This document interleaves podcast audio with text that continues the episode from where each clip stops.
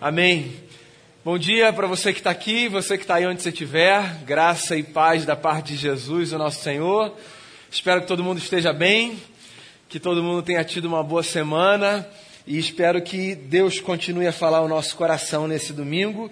Eu quero ler no texto que tem sido base para a gente já há dois domingos, Evangelho segundo Mateus, capítulo de número 6.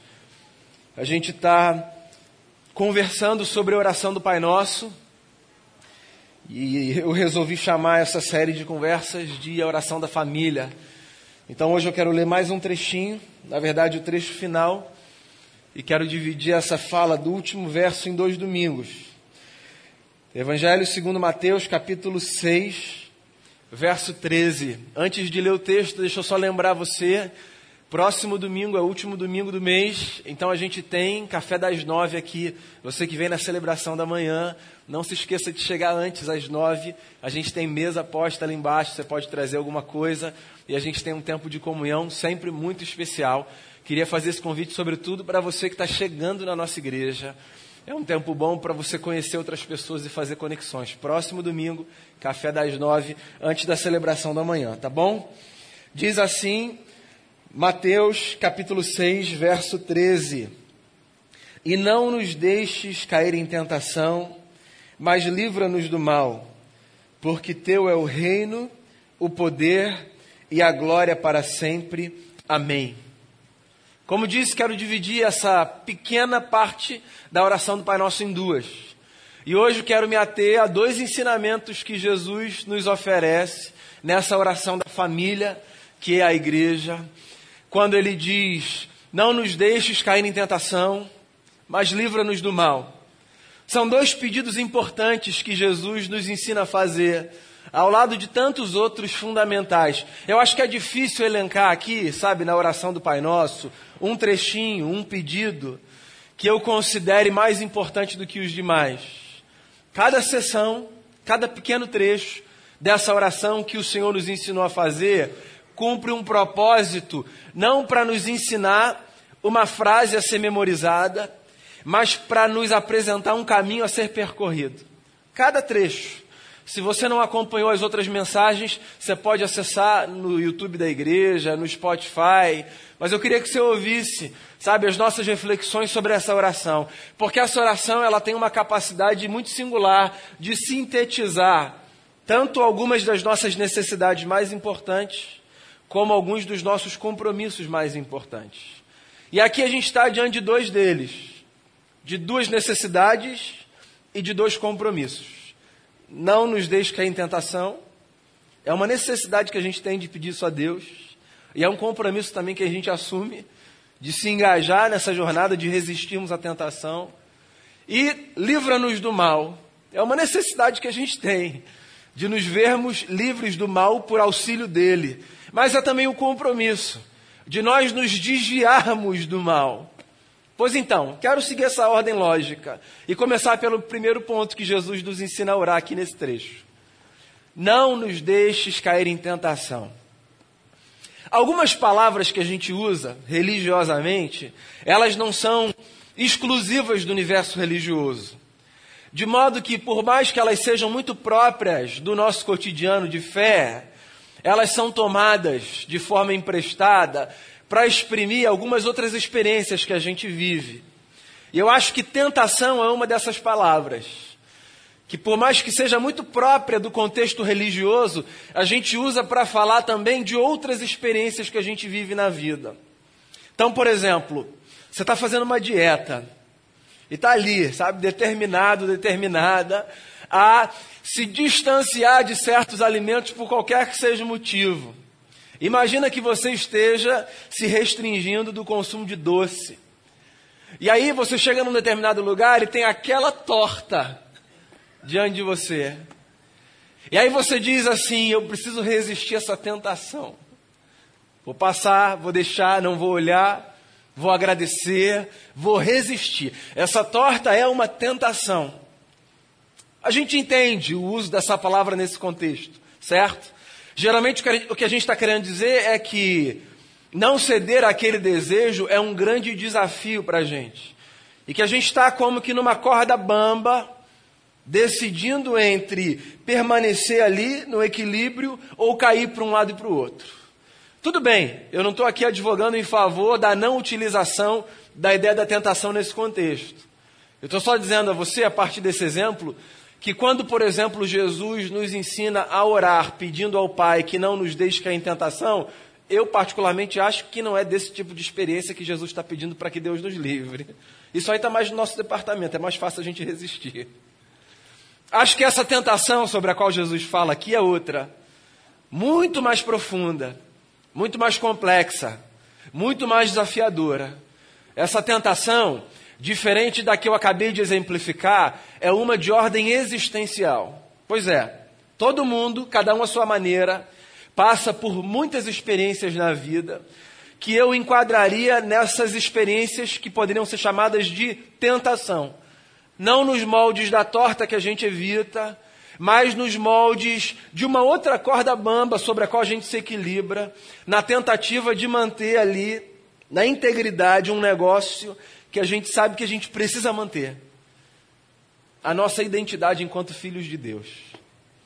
Para a gente entender tentação do ponto de vista religioso, a gente precisa fazer um mergulho em duas experiências da vida de Jesus narrada nos evangelhos. Uma que está lá no finalzinho de Mateus 3 e outra que está no começo de Mateus 4. Essas duas experiências, lado a lado, ajudam a gente a entender do que, que a gente fala da perspectiva da fé quando a gente fala de tentação. Então vamos lá. Mateus 3, no finalzinho, depois você pode ler aí na sua Bíblia, descreve para a gente a experiência impactante do batismo de Jesus. Jesus foi às águas, sendo batizado pelo seu primo, numa espécie de iniciação de uma jornada. E nessa experiência do batismo de Jesus, é o que diz o texto sagrado, algo muito incomum aconteceu. Os céus se abriram, é o que o texto diz. O Espírito Santo desceu sobre aquele que era batizado, no formato de uma pomba. E uma voz foi ouvida dos céus que dizia: Este é o meu filho amado, nele eu tenho todo prazer. Você pode imaginar essa cena? Isso foi registrado aqui, o que significa que isso deve ter sido testemunhado por outras pessoas. Um homem vai às águas, o que era natural, sobretudo para um certo grupo religioso dos dias de Jesus, que era o grupo dos essênios, que era uma comunidade religiosa que cultivava com um pouco mais de rigor essas experiências mais místicas, das espiritualidades mais primitivas. Pois então, muitas vezes homens iam às águas, sendo batizados, o que marcava o início de uma nova caminhada, de um novo percurso. Só que dessa vez as pessoas viram algo incomum acontecer, um fenômeno que pode ser testemunhado com os olhos e que pode ser também testemunhado com os ouvidos. Porque não foi apenas que o Espírito Santo, no formato de uma pomba, se fez cair sobre aquele homem, revestindo aquele que estava sendo batizado. Foi que uma voz se fez ouvir, dizendo: Ele é o meu filho. Era Deus quem falava: Esse é o meu filho, eu tenho prazer nele. Pois então, Jesus de Nazaré começa o seu ministério público em Israel com esse selo, com esse testemunho de que ele era filho amado de Deus. E aí ele começa a sua jornada. No texto de Mateus, em ato contínuo, ou seja, logo depois dessa experiência do batismo, Jesus é levado pelo Espírito ao deserto para ser tentado pelo diabo, é o que diz o texto. E ele jejua 40 dias e 40 noites. E diz o texto que o tentador aparece no deserto, que é muito símbolo né, desse, desse espaço limítrofe da nossa existência, o deserto é esse lugar, certo? O deserto é um retrato desse lugar onde a gente é esticado, onde os nossos desejos são aguçados, onde a nossa imaginação vai lá na frente, onde os nossos pedidos ficam mais intensos, onde a gente procura pelo menos ter uma sensibilidade maior para discernir por que aquilo está acontecendo. No deserto, o tentador aparece, e ele aparece com uma conversinha ali para Jesus que curiosamente começa de uma maneira muito interessante. O tentador, depois você pode ir lá ver, Mateus 4, diz assim: Se és filho de Deus, Esquece transformar pães em pedras, esquece pular do, pica, do, pináculo do templo, esquece ver todos os reinos do mundo, esquece o que estava sendo oferecido, porque a tentação não é o que está sendo oferecido. A tentação tem a ver com um questionamento anterior ao que está sendo oferecido. A tentação está aí. Se és filho de Deus, tentação é isso. Um questionamento da nossa identidade. Tentação são essas experiências pelas quais a gente passa nessa corda bamba que é o desafio de nós nos equilibrarmos na identidade que nós temos como filhos e filhas amadas de Deus e sermos seduzidos por essa voz que nos faz não acreditar nesse recado dos céus que diz para a gente que nós somos filhos e filhas amadas. Se és filho de Deus, e aí vem então a cereja do bolo, né? Transforma essa pedra em pão. Está aí 40 dias com fome. Então pula do alto do templo, porque Deus vai mandar os anjos dele te protegerem, é o que diz o Salmo 91. O pastor leu na igreja, inclusive no domingo. Que é, tá vendo tudo isso aí? Se você se prostrar e me adorar, eu vou te dar. Mas isso não é o cerne da tentação. O cerne da tentação é a pergunta: quem você é? Pois então, eu acho que quando Jesus nos ensina a orarmos ao Pai, pedindo não nos deixes cair em tentação. Em outras palavras, o que Jesus está fazendo é nos ensinando a cultivarmos a força necessária para nós não cedermos a todas as vozes que tentam nos fazer esquecer quem nós somos. Sabe por quê? Porque quando nós nos esquecemos de quem nós somos, com muito mais facilidade nós pulamos dessa corda para os abismos, que evidentemente não tem cara de abismos, mas que estão postos ali para nos dragar.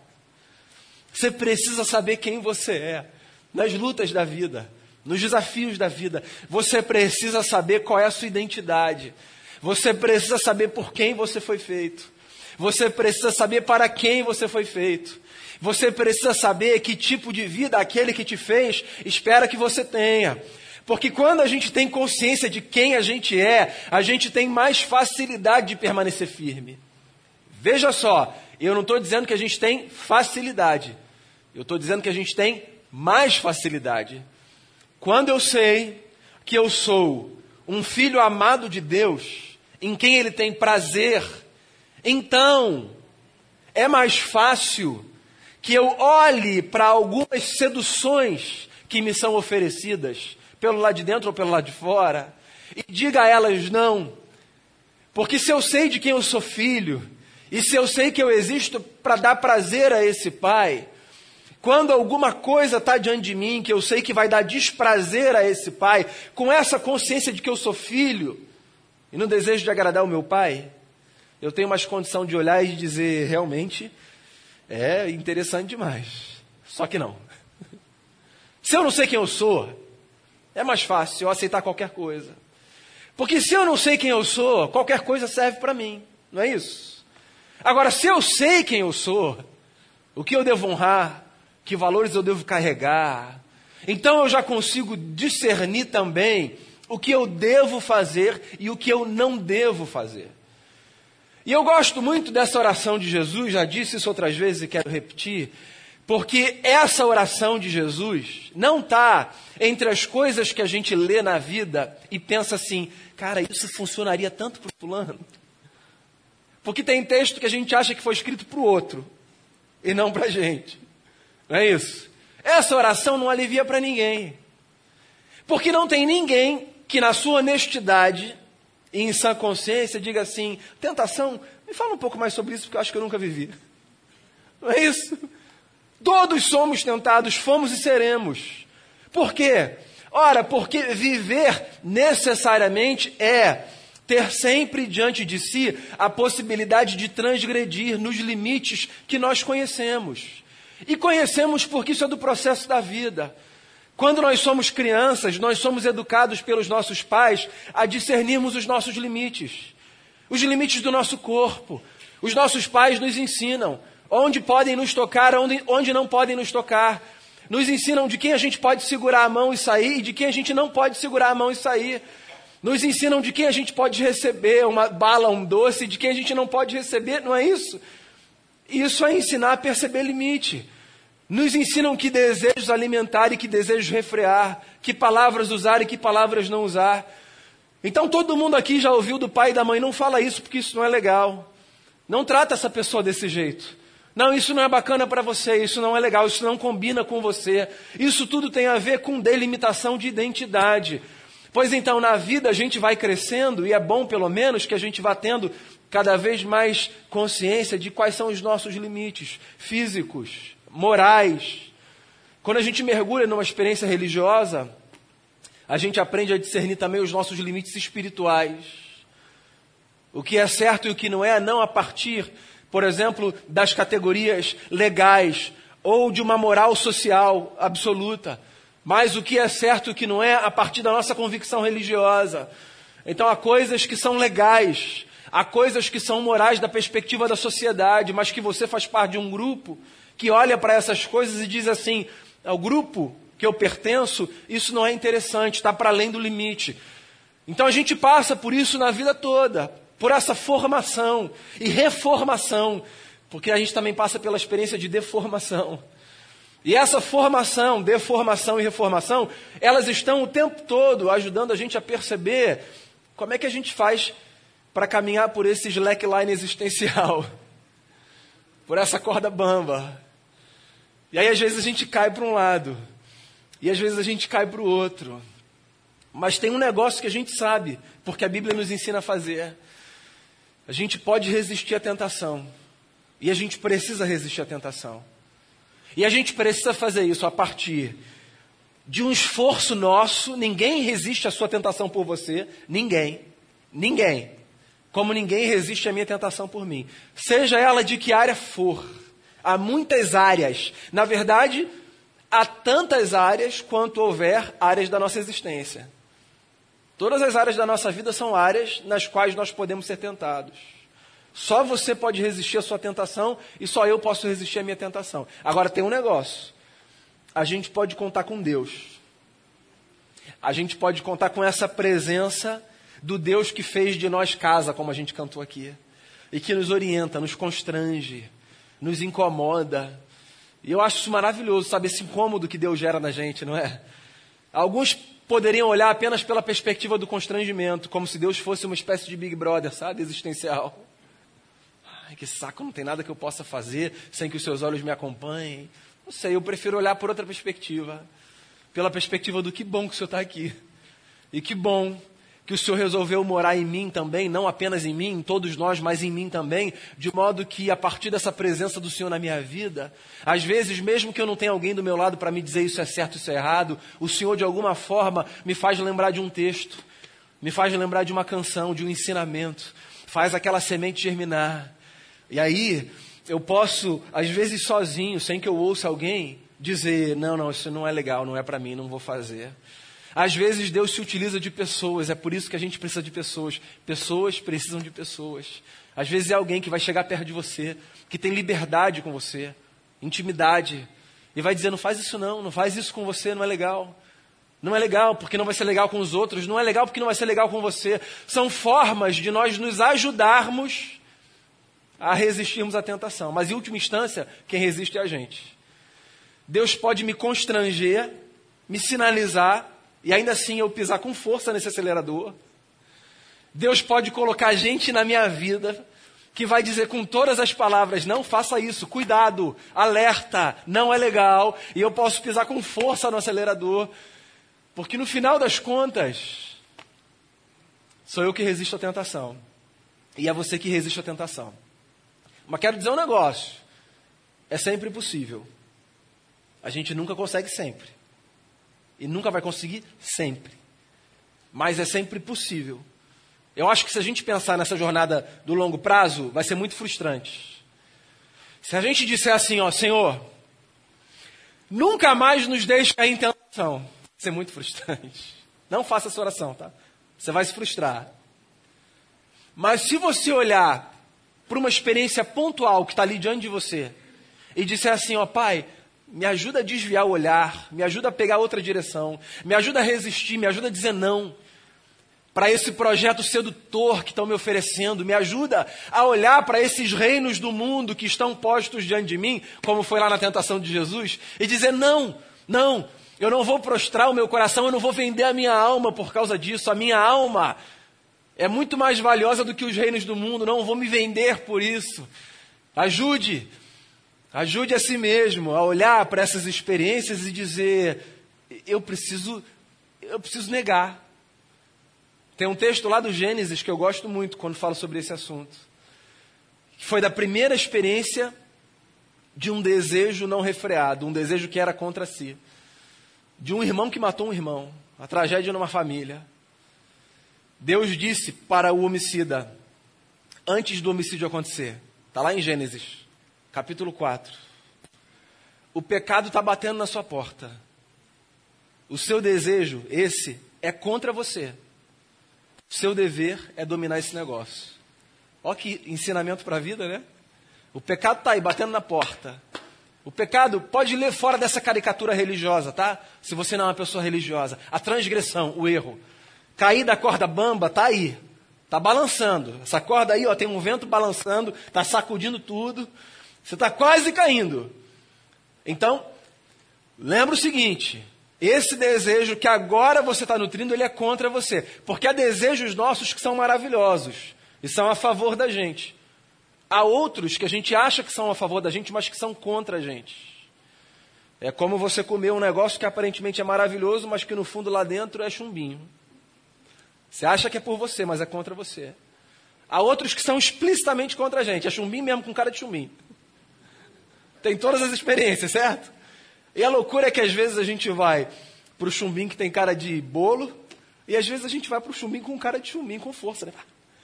Para nossa própria destruição. Aí está o texto lá antigo, dizendo assim: ó, o seu desejo é contra você, a você cumpre dominá-lo. Não faça isso. Então, em última instância, quem resiste à tentação sou eu e é você. Agora Deus pode ajudar a gente. E a gente pode se ajudar. E quanto mais a gente fizer essa oração, mais consciência a gente vai ter de que tentação é um negócio que todo mundo experimenta e que a gente precisa resistir. Não nos deixe cair em tentação. Aí vem a segunda parte desse trechinho. Mas livra-nos do mal. Livra-nos.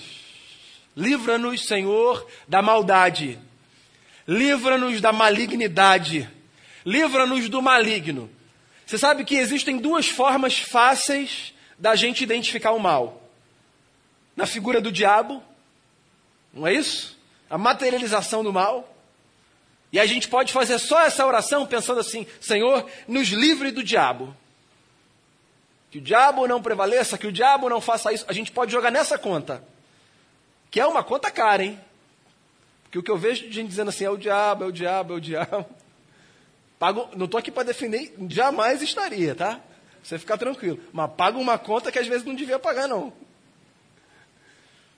É fácil a gente pensar, livra-nos do mal, pensando assim, Senhor, que o diabo nunca chegue perto de mim, sabe? Esse ente aí da malignidade. Também é fácil a gente pensar no mal, tirando da figura do diabo, mas jogando o mal sempre para a figura dos outros. O inferno são os outros. Você já deve ter ouvido em algum lugar, né?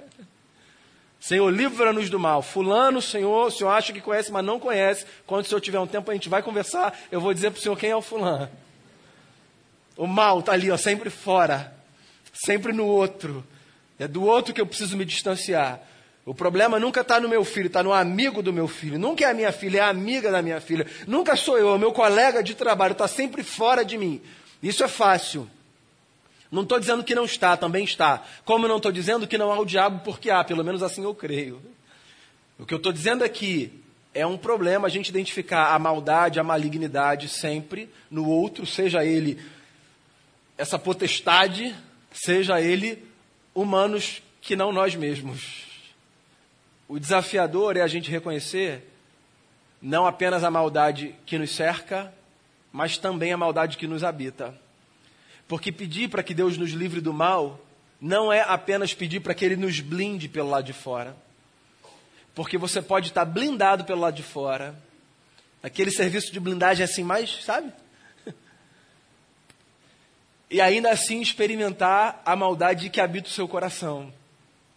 Porque essa é uma notícia não tão agradável da antropologia cristã. a antropologia cristã, ou seja, a forma como a fé cristã enxerga a humanidade, não nos faz descansar na ilusão de que nós somos ursinhos carinhosos. A antropologia cristã nos faz perceber que, por mais que nós tenhamos sido criados à imagem e semelhança de Deus e sejamos pessoas boas, a maldade não é apenas um problema que nos cerca, mas um problema que nos habita. De modo que pecado não é apenas aquilo que eu testemunho no mundo. Pecado também é aquilo que eu testemunho dentro de mim, quando com honestidade eu avalio meu coração. E de modo também, consequentemente, que a minha tarefa não é apenas, Senhor, dizer, Senhor, me livre de todos os homens maus que estão na cidade do Rio de Janeiro, para que eles não cruzem o meu caminho nesse dia de hoje. A minha oração também é a de dizer: Senhor, me livre de toda a maldade que me habita e que pode ser um problema para mim e para outras pessoas. Porque o que há do lado de fora há também do lado de dentro. Não nos deixe cair em tentação, mas livra-nos do mal. Eu gosto de uma canção, inclusive ouvi hoje de manhã, do Chico César. Deus, me proteja de mim e da maldade de gente boa e da bondade da pessoa ruim. Não é isso? Deus, me proteja de mim. Me proteja da maldade da gente boa e me proteja da bondade da pessoa ruim. Porque no fundo, é isso aí, está tudo misturado. Mas dá para a gente resistir. E dá para a gente ver a proteção de Deus em ação. E quanto mais a gente pedir, mais a gente vai resistir e eu acho que mais a gente vai ver a mão de Deus em ação. Não que a gente precise pedir para que Ele haja, porque essa é uma coisa maravilhosa desse Deus de graça. Mesmo quando a gente não pede, porque a gente tem a ingenuidade de achar ou que ele não está, ou que ele não sabe, ou que ele não pode, ou que há outra coisa com a qual se ocupar. Mesmo quando a gente não pede, ele está aí, cuidando, protegendo. Pois é, Deus nos livra de tanta coisa que a gente nem imagina. Há tanto livramento que vem da parte de Deus, que a gente nem sabe que a gente experimentou. Mas a gente experimentou. Ele está aí. Como disse o texto que Damião leu. Como disse, inclusive, o texto que o diabo citou na tentação de Jesus. Dando ordens aos seus anjos para que nos guardem. Ele está aí. Eu acredito. O fato do diabo ter usado o texto do salmo equivocadamente, ou seja, para incitar Jesus à tentação, não significa que o texto é mentiroso. O uso que foi mal feito. O texto continua sendo verdadeiro, ainda que na boca do diabo. Aos seus anjos ele dá ordem a nosso respeito. Agora a gente não precisa tentar o Senhor por isso.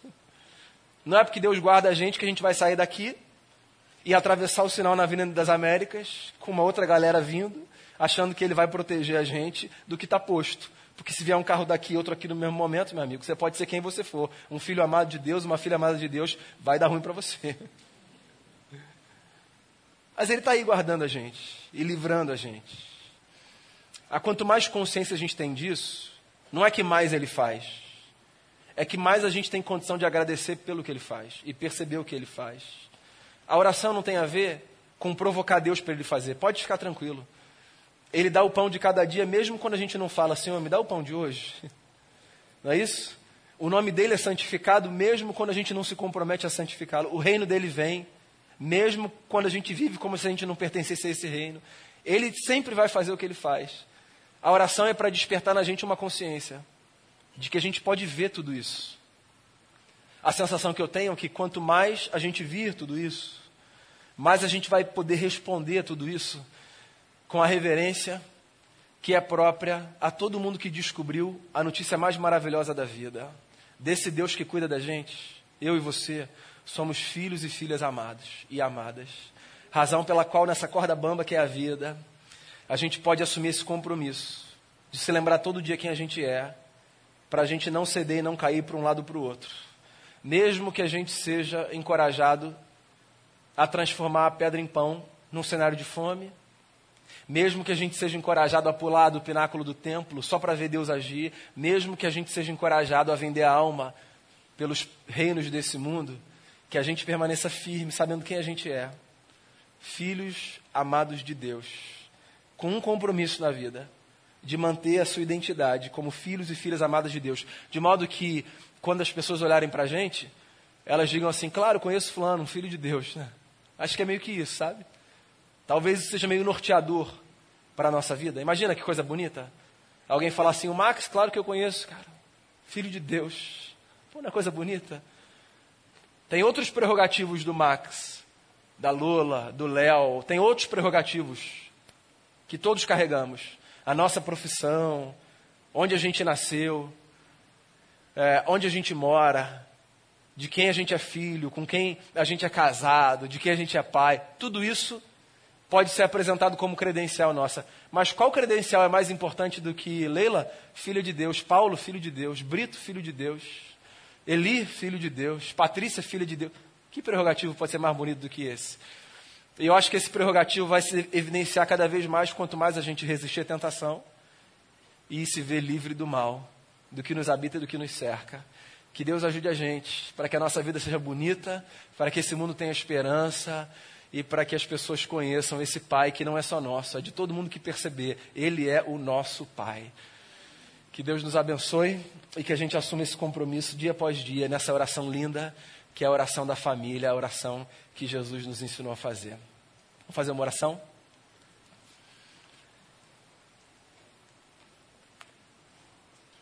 O nosso desejo é honrar o Senhor com a nossa vida.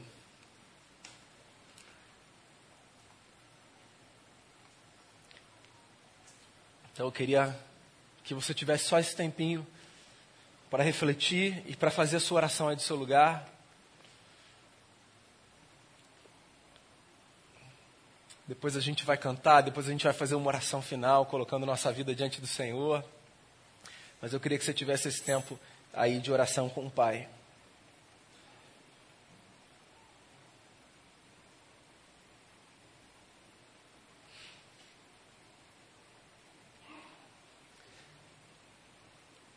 Senhor, somos aqui uma família que se reconhece como tal, não por algo que a gente construiu, mas pelo vínculo de amor que no teu espírito a gente percebeu que a gente tem. O teu espírito em nós que nos faz nos percebermos como filhos e filhas do Senhor.